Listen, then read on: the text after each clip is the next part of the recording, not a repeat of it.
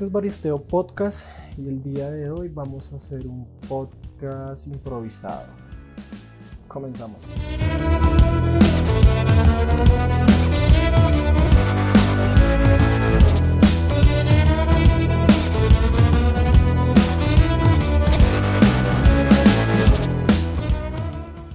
Amigos, bienvenidos una vez más, una semana más a este su bonito podcast de cada jueves. De entrada les voy pidiendo disculpas porque la semana pasada por cuestiones de salud no pude grabar. Eh, estuve muy mal, tenía unos dolores un poco molestos, entonces no, no estaba como en la capacidad 100% de, de grabar algo para ustedes. Y el día de hoy eh, he querido como soltarme un poco más, ¿sí? dejar tal vez atrás un poco el, libreto y las modestias y todo este tema. Y quiero hablarles de bandas que han sido muy significativas para mí. Mm, para quien no me conozca, yo tengo 24 años ya. Estoy cerca de llegar al primer cuarto de vida. Y mm, siempre he tenido la música como muy pegada a mi forma de ser y a mi estilo de vida. Mm, vengo de familia de músicos por parte paterna. La familia de, mi padre biológico, pues la gran mayoría o una parte muy significativa son músicos. Mientras que la otra parte de mi familia, pues vienen de otro gremio distinto, que es el gremio de, de la atención al cliente. Y a estas alturas de la vida, pues yo me he cantado más por lo segundo, tratando de no soltar lo primero. Han pasado muchas cosas, han pasado muchos momentos, como ya les he dicho antes, he pasado por varias bandas, pero quiero hablarles un poco sobre, sobre qué tipo de música es la que ha marcado en mi vida o la que ha hecho mellita en lo que soy hasta el día de hoy. Mm, desde muy pequeño tuve contacto con la música más de una forma empírica o tal vez llamémoslo intuitiva. Y me dedicaba a, golpear cosas y tratar de hacer ritmos y toda esta vaina. Y puede que de ahí haya venido el gusto por la percusión. Pero mm, nunca he tenido como una formación como tal de músico. ¿Sí? Como un conservatorio o, un tema así. Y pues la verdad al día de hoy sí me ha hecho un poco de, falta por todo lo que he tenido que atravesar. Sé cosas y son cosas que he venido aprendiendo con el paso de los años, pero no ha sido como muy formal, llamémoslo de esa manera. Mm, yo estuve en un colegio militar en la ciudad de Bogotá, en la capital de, Colombia. Y em, en esa época yo tenía un amigo que no sé si de pronto me llegué a escuchar en algún momento, se llama Cristian. Y digamos que él fue como esa persona que empezó a impartir en mí esa, esa semilla del rock. Porque teníamos mucho contacto, obviamente pues no se podía tener mucho contacto que, dijéramos por lo que pues es un colegio y toda la vaina, no estábamos en el mismo grado ni nada de esta vaina. Entonces no había como un, un, seguimiento constante. Nos veíamos siempre al final de, clases y mm, siempre me recomendaba una banda, siempre me recomendaba un género y todo este tema. Algo que hay que aclarar es que él me sumergió de una en todo el tema del metal por lo cual al inicio tuve una época muy fuerte de metal. Pero yo empecé por las bandas que todo el mundo ha empezado, ¿no? He empezado por, por Metallica, por Megadeth, por Exodus, por Stratovarius, y luego pasé por bandas en español, que ya llegaremos a eso. Y, y siempre lo vi a él como, como algo que yo quería hacer, pero con el tema de la música me explico a que mm, tenía una visión de la música que yo no podía entender en ese momento. Y, me hablaba de cosas que yo no tenía nada. Para ese momento yo tenía 16 años, tal vez, 16, 15, ya no me acuerdo. No, menos, menos, como 14 años. Y yo tenía, pues, tenemos a Cristian, él tenía un amigo que sí estaba conmigo en el mismo curso, que se llama Carlos.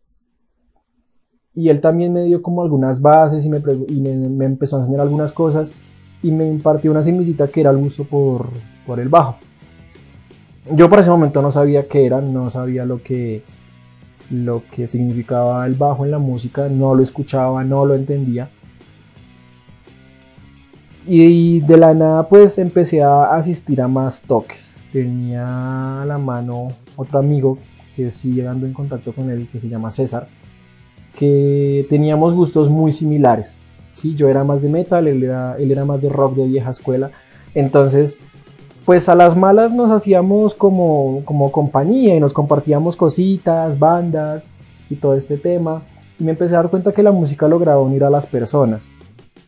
Y a medida que fui creciendo y a medida que fui avanzando, fui viendo como el resto de géneros yo sabía que lo mío estaba entre el rock, el metal y todo ese tema, algo de rap. Nunca pude con el género urbano, nunca podré. Digamos que, hombre, soy, soy persona y, y si tengo la oportunidad de bailarlo y si el ambiente está bueno, pues bailaré. Pero de ahí a que yo me desviva por eso. No, siempre fui una persona muy guardada, muy de casa, o más de conciertos que, de fiestas. Bueno, aunque al final de los conciertos siempre hay fiesta, pero es algo aparte, ¿no? Son fiestas totalmente distintas. Pero bueno, yo seguí avanzando con todo el tema de la música y yo empecé a asistir a mis primeros toques. Creo que para este punto estén todavía conectados en que yo estaba en un colegio militar, entonces yo tenía mi pelito corto y tenía una disciplina y toda la cosa.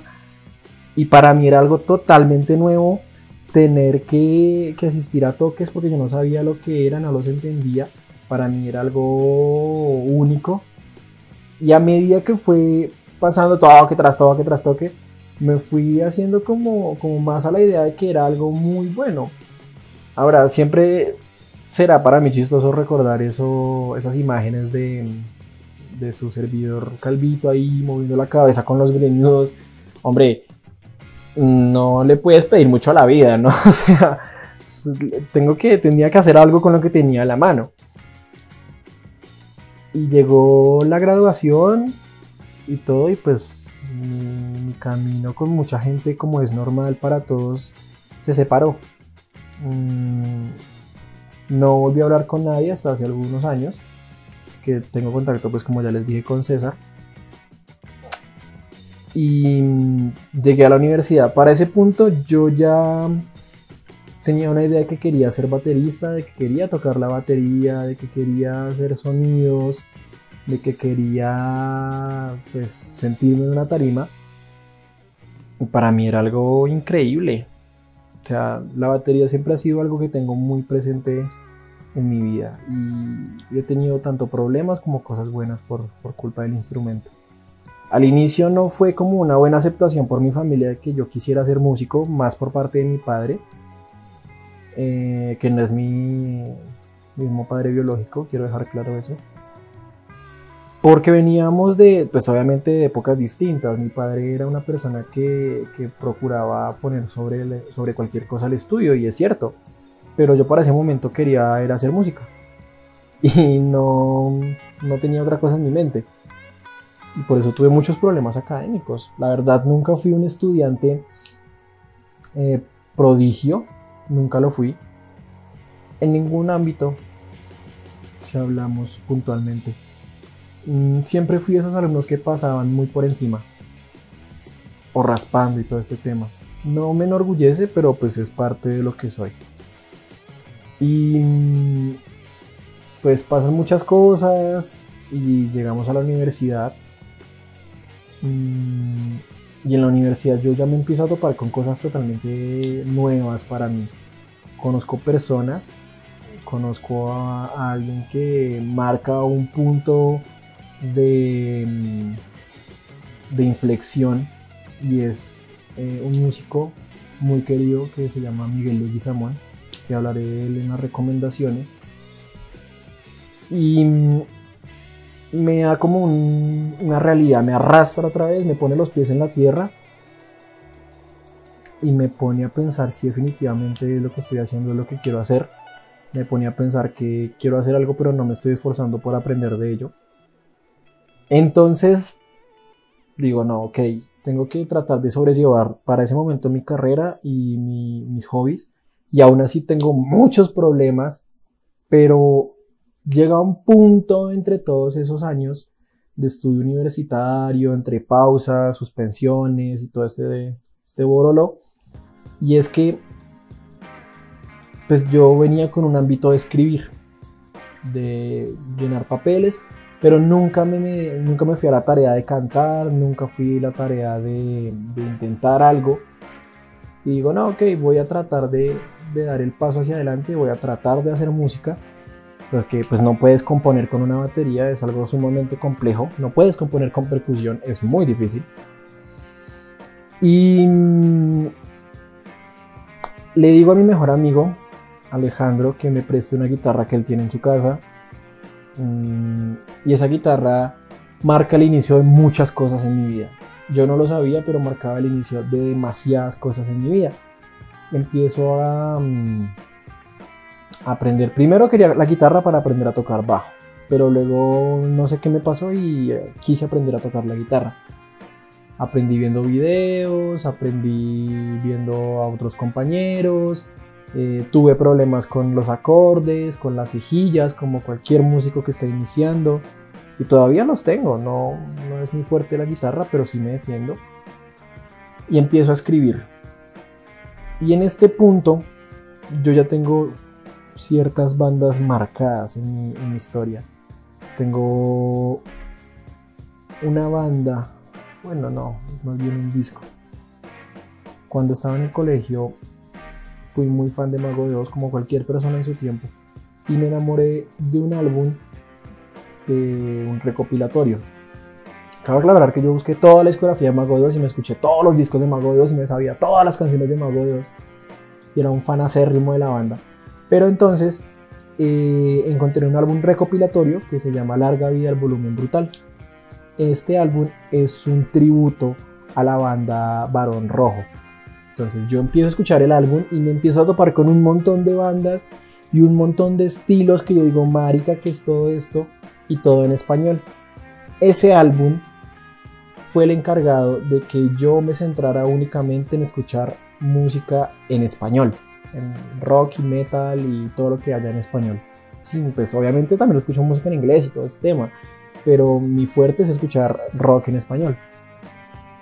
Y empiezo a encontrar un montón de bandas, me topo con Coma, me topo con pues, Tierra Santa, Warcry, me topo con Pyramid. Y en una de esas me topo con una banda que es una de las bandas más significativas de mi vida y por eso también quise hacer este top o este conteo, como lo queramos llamar. Y es la banda que se llama Los Suaves. Los Suaves es una banda española de Urense y desde el momento en que los escuché y escuché esa voz rasgada o esa voz pues deteriorada por el paso del tiempo, me enamoré totalmente y deseché todo lo que era Mago de Oz, lo eliminé o lo hice a un lado y empecé a escuchar los suaves. Y el primer álbum que escuché los suaves completo es Dolores se llamaba Lola, si no estoy mal que si no me falla la memoria, es como del año 70 o del año 80.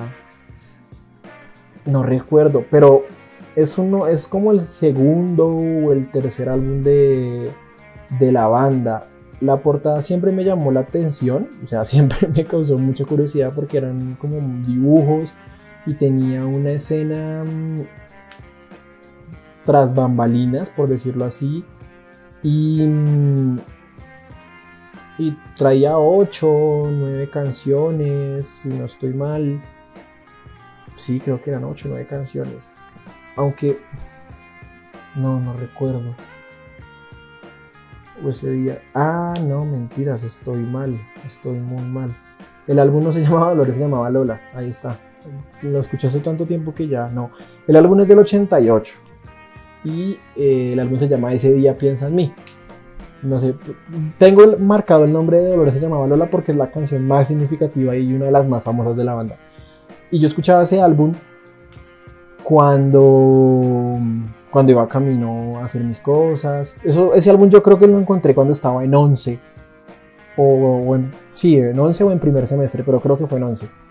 Y es un álbum pues relativamente corto, tiene, dura como 40 minutos nomás.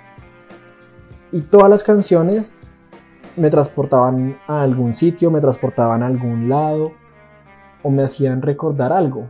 Que pues como siempre les he querido decir es lo que yo busco que ustedes entiendan con la música. Después de eso empecé a escuchar ese álbum para arriba y para abajo, no lo soltaba en ningún momento. Luego me topé con Maldito sea mi suerte, Malas noticias, Santa Campaña. Y me desprendo un poco o abro una línea temporal y hago énfasis en el último álbum, que este es, pues si lo suaves es una de las bandas más significativas. Este álbum es uno de los mejores álbumes que yo he escuchado en mi vida y es uno de los álbumes más importantes en, en mi historia y es el álbum del 2010 que es Adiós Adiós. Es un álbum Parces, no, no les puedo decir cómo es porque es un álbum que tiene tantas cosas, tiene un sonido tan contundente, tiene unas letras que me llevaban a mí a pensar tantas cosas que yo sabía y entendía que la persona que estaba cantando me estaba contando sus cosas y yo las cantaba y las sentía y las sufría, que yo decía, este álbum es increíble, yo, o sea, no, nada que hacer, esta, esta cosa es totalmente fuera de algo normal. El álbum es del 2010. El álbum es un hard rock contundente. Es. Putas, que no, no les puedo decir. Es un álbum también larguito, más o menos, 45 minutos, 50 minutos. Y la, la canción de. La segunda canción me entregó a mí tantas oraciones y me entregó a mí tantas frases para mi vida que hasta el día de hoy la sigo llevando como estandarte.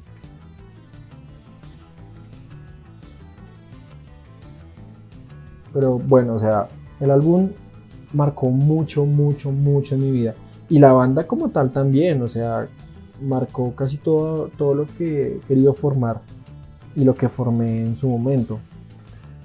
Cuando estaba en la universidad, mmm, seguí pues con mi carrera y todo, pero yo con el tiempo entendí que eso no era lo que yo quería, o sea, no me terminaba de convencer, yo quería estar a un punto de, algo artístico, quería, pasé, o sea, pasé por teatro, pasé por cosas plásticas como pintura y todo ese tema, pero siempre volví a la música. Y el teatro siempre me llamó, pero pues nunca, nunca lo terminé de contextualizar, la verdad.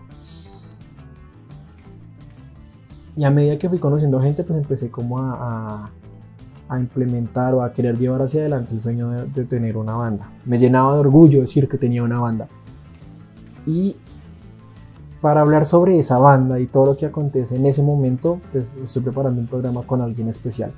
Entonces no, no quiero como, no quiero saltar esa parte de esa banda en específico porque no la quiero contar sola. Hay muchas cosas que contar ahí. Ahora, si nos referimos a los álbumes, pues también, o sea, hay un álbum de, de Warcry que creo que es de los mejores álbumes que yo he escuchado en vivo. No está entre mi top 10, pero sí entre mi top 20 tal vez. Es un álbum del 2005 que se llama ¿Dónde está la luz? Y es un álbum totalmente, totalmente largo, dura como una hora pasada, hora y 20 casi hora y media. Y tiene un todo. El álbum, de ese, o sea, de ese disco y de ese en vivo me logré aprender todas las canciones. Pero nunca me quedé en el metal. O sea, a medida que, que fui avanzando me, me iba yendo hacia el hard rock, el blues rock y me quedé en el rock, que es lo que escucho hasta este momento. Encontré una banda más adelante también que se llama Desacato es una banda de grunge. Creo que ya se las había mostrado en el episodio pasado. Fue una recomendación del álbum pasado, del, episodio pasado. Y la primera vez que los escuché, mm, no sé, bueno, es que cuando yo quería encontrar bandas buscaba en internet, buscaba eh, blogs, buscaba páginas en su momento, pues ya era un buen tiempo. Y, fui encontrando bandas de todo tipo, o sea, encontré bandas como lo que les dije como Los Suaves, Desacato que tienen el álbum LP de Antártida que es buenísimo. Encontré una banda chilena que se llama Disaster que es de thrash metal, thrash speed metal, que pues uno no logra entender la cantidad de variaciones que hay en un solo género. Pero, pero es un thrash o es un metal muy rápido, pero muy, o sea, es enérgico, es demasiado enérgico y con voces pues rasgadas, aunque depende de lo que quiera implementar ahí el artista o la banda. Mm, también tenía de la mano el tema del metal, del metal, del rap. Como ven, todo esto lo estoy haciendo improvisado sin, sin un libreto ni nada de esto. Simplemente estoy acá sentado hablando con ustedes. Y también llevaba muy de la mano el tema del rap. No tan así fuerte como, como el rock, pero sí tenía el rap muy presente en mi vida. Y pues obviamente también escuché Nach y toda la vaina. En su momento escuché Porta. Pero no lograban terminar y hasta el día de hoy todavía no me convence. No, no me. No es significativo para mí la música de ellos. Con el paso del tiempo encontré otros grupos como Arma Blanca que duraron un montón de tiempo quietos y ahora sí tienen como su espacio o, tienen su música ahora en este momento después de tantos años sacaron un álbum bastante interesante bastante chévere que vale la pena escuchar para que les voy a decir mentiras y obviamente el señor KCO que ya hablamos de él junto a los caballeros de los violadores del verso para que una banda o un grupo o un artista o un solista o una agrupación me, me llamara a mí, yo siempre me fijaba en una cosa en específico. De primeras, de ahí para adelante ya podía sacar más cosas. Pero era el tema de las letras. Como yo para un momento llevaba tanto escribiendo, necesitaba tener como referentes claros y buscar letras que fueran llamativas para mí. Y en todos estos grupos los fui encontrando. A ver, el metal y el rock siempre hablarán de sus cosas, pero el rap siempre lograba hablar sobre, sobre o no, trataba de hablar de adentro, de lo que se vive desde adentro o de lo que es vivir o pasar por un momento muy fuerte en una sociedad o en la vida. Y eso para mí era tan significativo que me volví muy selectivo con la música, entonces no cualquier artista era bueno para mí porque no llenaba mis expectativas líricas o porque yo escuchaba su música y, la sentía sumamente vacía o como se notaba o yo lograba intuir que un músico hacía una canción por hacerla, que eso no lo encontraba en otros álbumes. Y yo decía, parce, o sea, la música tiene que ser algo tan, tan bien hecho que no vale cualquier cosa. Y ya les he dicho, o sea, todos los géneros se pueden producir excelente el reggaetón tiene los mejores productores que puede haber porque pues es la música que más vende.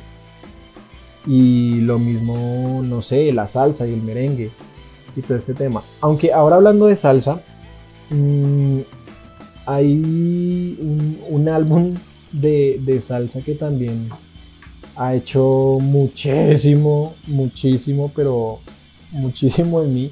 Pero esto ya viene más de, de familia, por decirlo así. Mm, mi padre era una persona muy salsera, muy, muy salsera. Entonces él me, instruyó en muchas cosas y me enamoré de, la música de Héctor Lavoe. Me enamoré totalmente de la música y me acuerdo mucho que yo llevaba de la mano, o sea, si llevaba música de los suaves en mi celular, en mi Nokia 5200, el que se levantaba, si llevaba música de los suaves, a mí llevaba música de Héctor Lavoe. O llevaba música de la Fania, me acuerdo mucho. Y hay un álbum de Héctor que es muy llamativo, pues digamos que es, no sé, es, deja mellita, marca, y es el álbum del 78 que se llama Comedia. La portada es muy reconocida, si no estoy mal, es la portada donde sale vestido de de, de Chaplin. Ese. Y, y, me dio muy duro entender que el hombre ya no, o sea, que cuando yo lo conocí, cuando conocí su música, ya no estaba vivo. O sea, fue un golpe duro porque yo no sabía ni entendía esa vaina yo no sabía lo que era que se te muriera un artista, pero mi padre hablaba con mucha con mucha melancolía de su música y le seguí la marcha, escuché toda su música también, pasé por La Fania, eh, escuché pues Rubén Blades, escuché toda esta música referente. Y con el paso del tiempo me fui dando cuenta que no había necesidad de encerrarse en un solo género. La música es tan infinita que, que hay para todos. Y yo no sé si ustedes recuerden, hace ya muchos años y todavía, pero ya en menor cantidad, eh, se hablaba mucho de que pues la, toda la música era buena, excepto el reggaetón y el género urbano. Hombre, cuando tú ya entras a mirar todo lo que hay detrás, pues entiendes que sí hay muchos complejos y hay muchas cosas para, para que no, no sea agradable, pero pues es un género que al final de cuentas está muy valorizado y hay mucha plata. Entonces no, no hay mucho que hacer frente a eso, la verdad. Al día de hoy, eh, digamos que trato de escuchar todo, todo lo que se me tope por delante porque es lo que a mí me gusta, me gusta analizar la música, me gusta ir a los conciertos, analizar los conciertos, me gusta ver qué hay más allá de lo que se puede escuchar a, simple oído o a simple vista. Y solamente les quiero dejar como, como una parte, una reflexión, y es que, no nos cerremos a ningún género.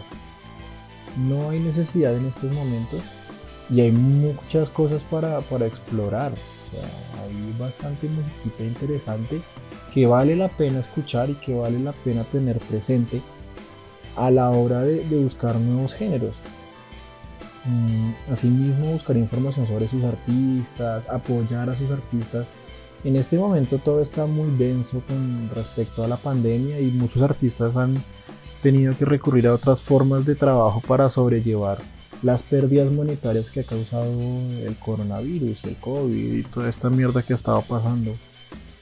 Entonces, la idea es apoyemos a nuestros artistas. Yo sería feliz ayudando a todos los artistas que conozco, pero no puedo. Y es un poco frustrante porque ellos ven todo muy, muy similar a como yo lo veo.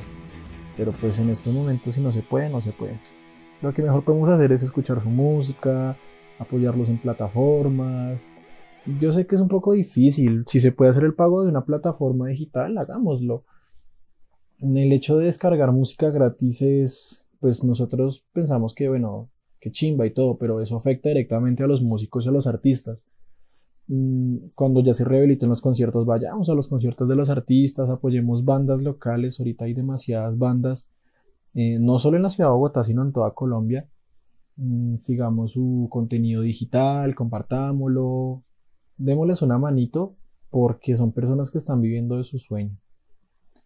Y creo que eso sería todo por esta semana. Pues la verdad no pienso editar mucho y no pienso recortar mucho este episodio ni nada porque la verdad quería dejarlo así al desnudo, sin, sin algo más. Empezaré los, los ajustes de siempre, pero no trataré de cortar nada. Quiero que este episodio sea como algo más cercano hacia las personas que me escuchan y que lo sientan como una conversación o como algo que, que les quiero contar, así como por encima. Recomendaciones para esta semana, les voy a recomendar como ya les había dicho antes, la música de Miguel Leguizamón. Él tiene un grupo que se llama Tricófero de Barro. Recientemente sacaron un trabajo eh, cortico, no estoy mal, creo que son cinco o seis canciones. He tenido la oportunidad de verlos en vivo, tienen una puesta en escena muy chévere, se dejan llevar mucho por la música y eso es muy bacano. Y les voy a dejar una pequeña muestra de la música de ellos del disco pasado, que hasta ahora es mi favorito. No he podido escuchar con calma el segundo, pero lo que escuchaba me me ha llamado bastante la atención.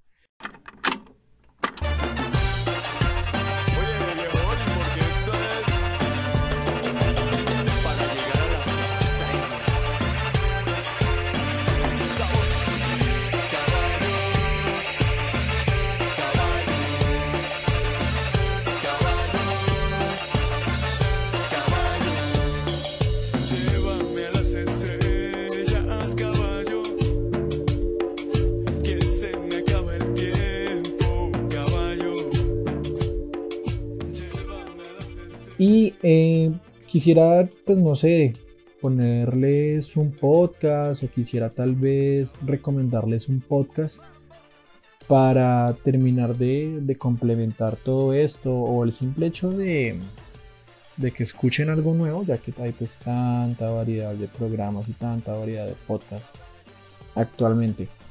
Hay un canal de YouTube que me gusta muchísimo que se llama Bully Magnets y ellos se encargan de enseñar historia.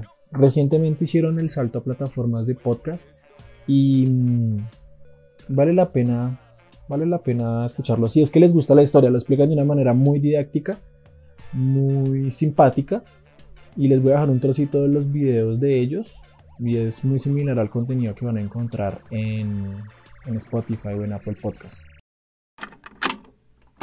Patos, dios de la añoranza y la melancolía. Sé, sé que ya no me amas, pero... Pero yo sí. Edílogos, dios de la adulación. Eres bella, bella como, como, como el sol, tanto que quemas mis pupilas de emoción. Peito de la persuasión. Ámame, anda.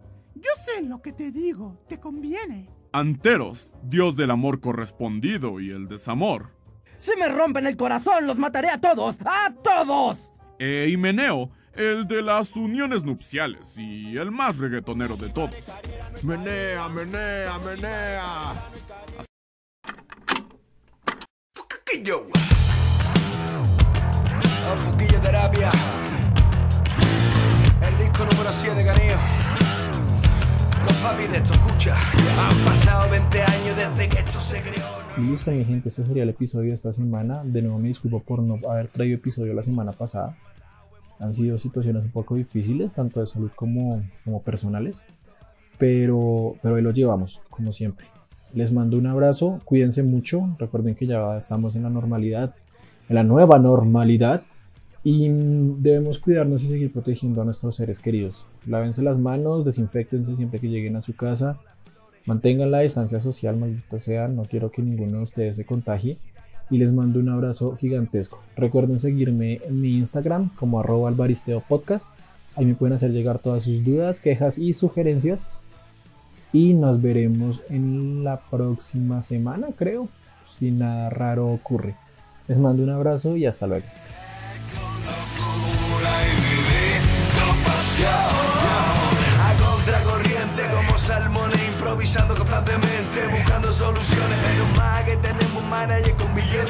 Cojones. Cielo Ahora regresa una fuerza cósmica, un aliento energético que nos devora, un latido universal que ha guiado nuestra vida. Esos cálculos llaman música.